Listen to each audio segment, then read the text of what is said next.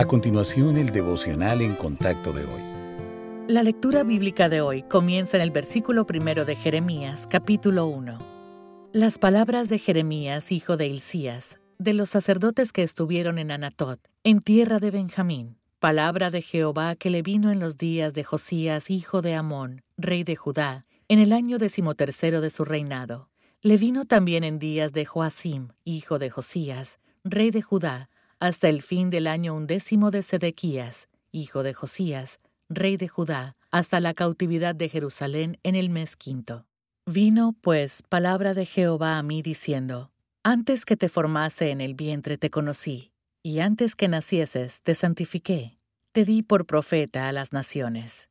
Y yo dije, Ah, ah, Señor Jehová, he aquí, no sé hablar porque soy niño. Y me dijo Jehová, no digas, soy un niño, porque a todo lo que te envíe irás tú, y dirás todo lo que te mande. No temas delante de ellos, porque contigo estoy para librarte, dice Jehová. Y extendió Jehová su mano y tocó mi boca, y me dijo Jehová, He aquí, he puesto mis palabras en tu boca. Mira que te he puesto en este día sobre naciones y sobre reinos, para arrancar y para destruir, para arruinar y para derribar para edificar y para plantar.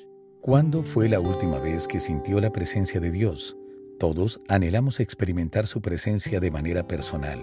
Por tanto, al no sentir su cercanía, podemos llegar a pensar que algo está mal en nuestra relación. Pero eso no es necesariamente cierto. En el Antiguo Testamento, Dios se le apareció a profetas como Moisés, Jeremías e Isaías para darles mensajes para su pueblo. Hoy en día, la revelación de Dios está disponible para nosotros en su palabra escrita. Además, el Consolador habita en los que hemos creído en Cristo. El Espíritu Santo siempre está con nosotros, aunque por lo general no estemos conscientes de Él. A veces sentimos su presencia en mayor o menor grado, pero esto no es algo que podamos orquestar o manipular. Recuerde que estamos llamados a caminar por fe, no por vista. El Señor nos ha asegurado que Él estará con nosotros siempre, hasta el fin de los tiempos. Por tanto, en esos días, cuando no pueda sentir su presencia, trate de confiar en esta verdad. Ella le sostendrá con fuerzas para servir, con fortaleza en las dificultades y le dará consolación en el sufrimiento.